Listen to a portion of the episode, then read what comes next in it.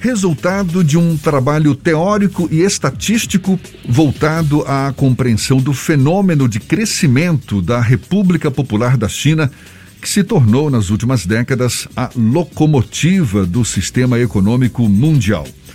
Assim, é o livro China, o Socialismo do Século XXI, que vai ser lançado hoje em Salvador pelo professor e escritor Elias Jabur, em parceria com o economista italiano Alberto Gabrielli Lançamento no Cine Glauber Rocha, aqui na capital baiana, portanto, a partir das seis e meia da noite.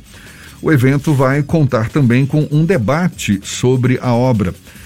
E o, o escritor, professor Elias Jabur é nosso convidado aqui no Issa Bahia. É com ele que a gente fala agora. Seja bem-vindo, parabéns desde já pelo lançamento do livro. Um prazer tê-lo aqui conosco. Bom dia, professor. Bom dia, o prazer é todo meu de estar aqui com tanto em Salvador, que é um dos lugares que eu mais gosto no mundo de estar em Salvador, né, na Bahia, e com vocês também, né, que são é um programa muito especial aqui no estado, né? Muito obrigado, prazer todo nosso. Professor, a China, a gente sabe, é hoje o país que mais cresce no mundo, por essa razão tem se destacado no cenário geopolítico mundial. Mas eu me lembro, na minha infância, início da adolescência, e isso já faz um bom tempo, a gente pouco sabia da China. E quando vê de uma hora para outra, surge aí esse país com essa potência, não que tenha sido um país novo, inclusive a gente sabe, é um país milenar. Mas o que que justifica essa nova China, essa potência que, que surge no cenário mundial e que, de certa forma, até assusta, não? Acho que ela, ela, a China durante 17 séculos, ela foi o, ela foi a, o país mais avançado do mundo em todos os campos de atividade econômico, político, social, né? Inclusive político, né? Que eles já têm, por exemplo, um Estado Nacional que tem que tem 2.200 anos de existência, ou seja, quando Jesus Cristo nasceu, a China já era um Estado nacional formado, com uma burocracia formada, com uma, com uma com, ele, com instituições de Estado muito, muito avançadas, né?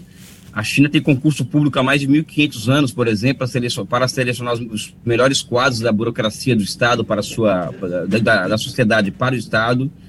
E ela entrou numa, numa, numa espiral de, de ampla decadência a partir das guerras do ópio, em 1839, né?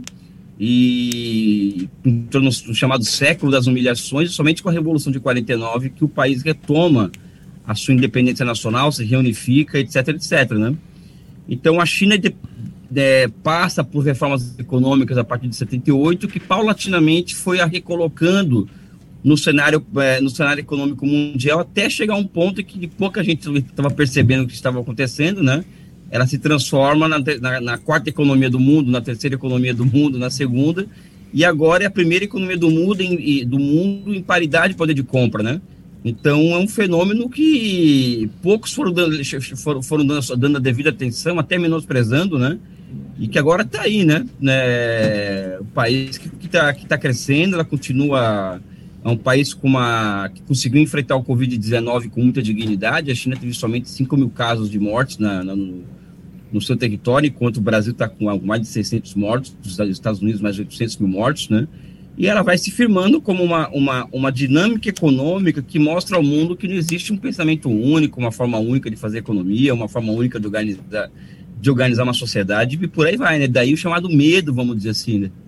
Medo que eu acabo que eu acabo até chamando de, de tempestade semiótica, né? Que é o que nós vivemos hoje em relação à China, ou seja, a gente só tem notícia ruim da China, não tem uma notícia boa sobre a China, né?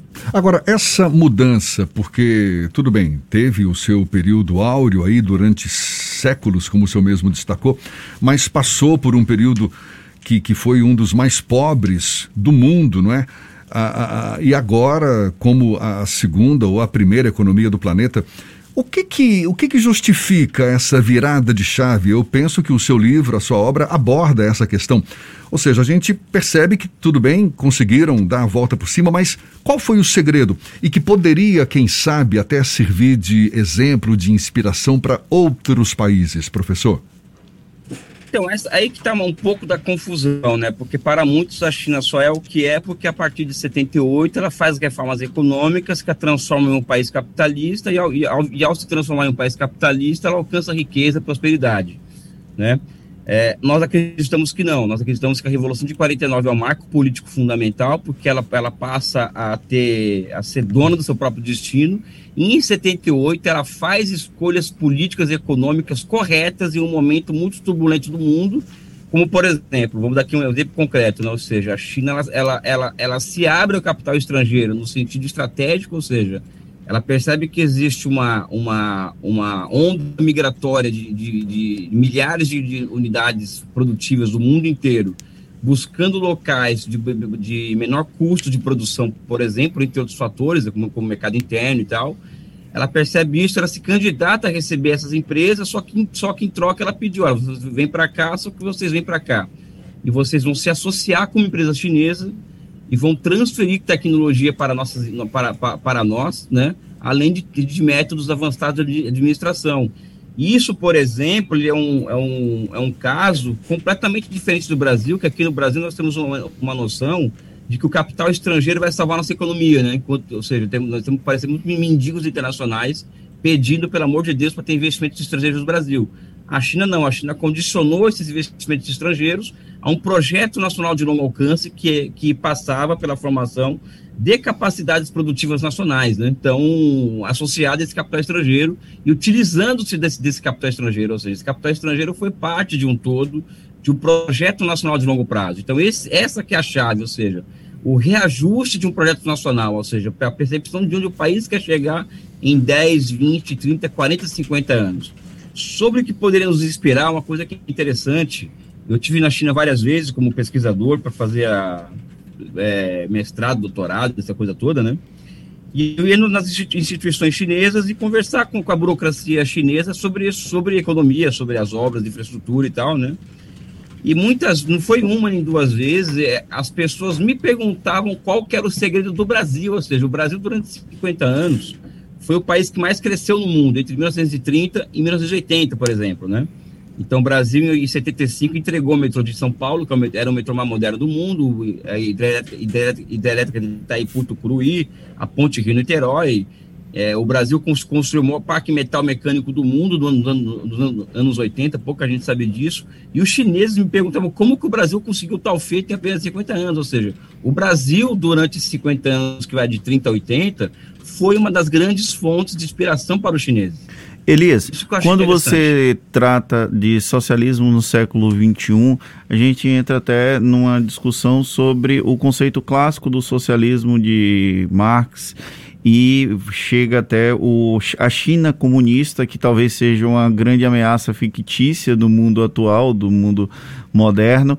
É, como você consegue traduzir esse momento que é uma China capitalista, mas com estrutura estatal próxima do socialismo e que não é uma ameaça comunista como tanta gente ao redor do mundo pensa? Primeiro que a China não é um país capitalista, né? Porque vamos, vamos, vamos colocar aqui alguns parâmetros, né? É, a China, a China, a o país capitalista, via, via de regra, ela tem, ela tem como base da sua economia a propriedade privada dos meios de produção. Né? Então a China tem, uma, tem, tem propriedade privada, tem capitalismo ali dentro, só que o setor privado, o setor privado da economia ela, ela é parte, vamos dizer assim, ancilar da grande propriedade pública na China. A China, para vocês terem uma ideia hoje, é, a China, ela, a, o núcleo do produtivo na, na, da economia chinesa é composto por 96 conglomerados empresariais estatais, ou seja, como se tivesse 96 empresas, conglomerados, não empresas, do, do princípio ativo da Petrobras operando nos principais nos principais é, nos, nos, setores estratégicos da economia. E por trás desse sistema produtivo, 30, ban 30 bancos do princípio ativo da, da, do BNDES para financiar essas empresas. Né? É, ao lado disso, a, a China, é, os ciclos de acumulação, a dinâmica econômica, ela, é ela é ditada por esse setor da economia, não o setor privado. Né? Então, os, os, então, o capitalismo chinês, ou seja, as, as, grandes empresas privadas, que inclusive são a maioria na China, vamos dizer assim, ela não tem nenhum poder, vamos dizer assim, de, de, de determinar o futuro da economia do país. Isso é um lado. O outro lado, os capitalistas na China, eles não são uma classe para si, ou seja, eles não controlam o poder do Estado, como, como nos países capitalistas. Muito pelo contrário, os últimos acontecimentos da China, que vem desde o começo do final do ano passado até, até o começo, até esse ano, dos últimos, últimos 12 meses, comprovam o contrário. Na China, o grande capital privado está, está submetido ao Partido Comunista da China. Né? E na China também, por outro lado, ela não tem, ela não tem instituições liberais, ou seja, a China, a China não tem, por exemplo, esse, esse, esses espetáculos das eleições para presidente a cada quatro anos e que se gasta bilhões de reais, bilhões de dólares.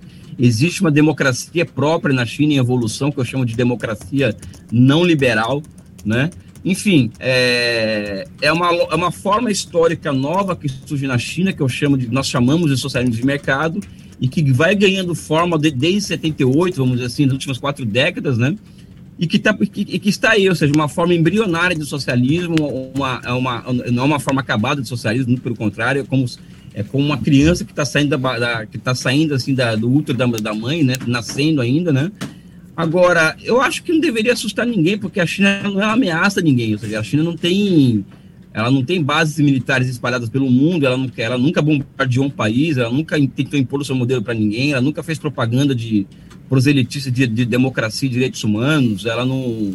É, enfim, é, é um país que, nesse aspecto da ameaça, entre aspas, eu acho que nós temos que ter medo dos Estados Unidos, né, que ameaça todo mundo com de bomba, invasão, é, sanções econômicas, como eles fazem com a Venezuela, com o Irã com Cuba, ou seja, eles, eles, eles conseguem destruir sociedades e países inteiros a partir das suas a partir do, seu, do poder econômico que eles, que eles acumularam ao longo, da, ao longo do século, de, de quase 150 anos, ou seja, eu acho que não é da China especificamente que o Brasil, o Brasil e o Ocidente tem, tem, que ter medo, né?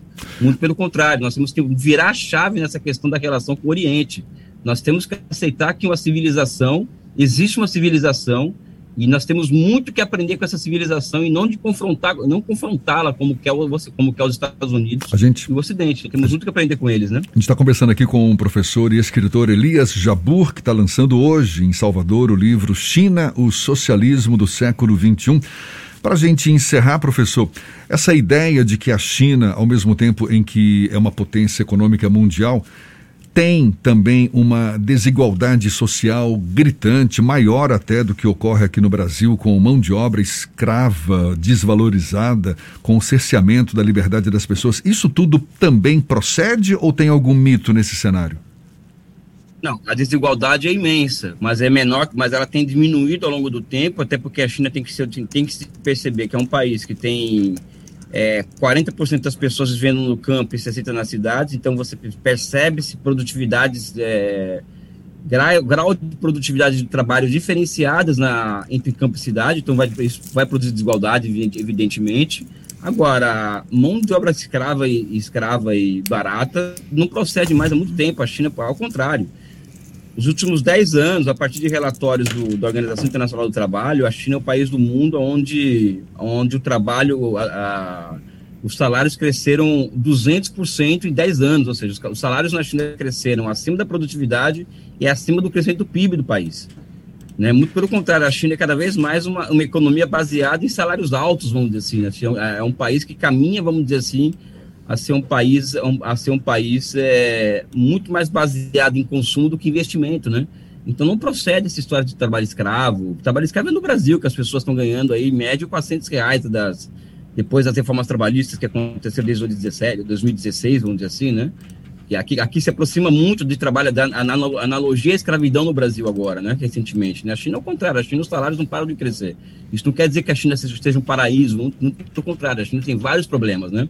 E é por isso que eu, que eu convido todo mundo que, que interessado no tema e que mora em Salvador a, a comparecer hoje no lançamento do meu livro, às 19 horas, o Teatro Glauber Rocha, né? Teatro não, no Cinema Glauber, Glauber Rocha, né? Que vai ser um evento muito interessante. Eu quero, quero, quero ver Quero ver vocês por lá. muito obrigado e um forte abraço a vocês. A gente que agradece, professor Elias Jabur, só para reforçar, lançamento do livro China, o Socialismo do Século XXI vai ser no Cine Glauber Rocha. Ele que escreveu o livro em parceria com o economista italiano Alberto Gabrielli. Portanto, está aí feito o convite, vai ser seguido depois de um debate sobre a obra. Um prazer conversar com o senhor, seja sempre bem-vindo. Parabéns mais uma vez pela obra. Até uma próxima, professor. Com certeza, um abraço, beijo no coração. Agora são 7h46 aqui na Tarde FM.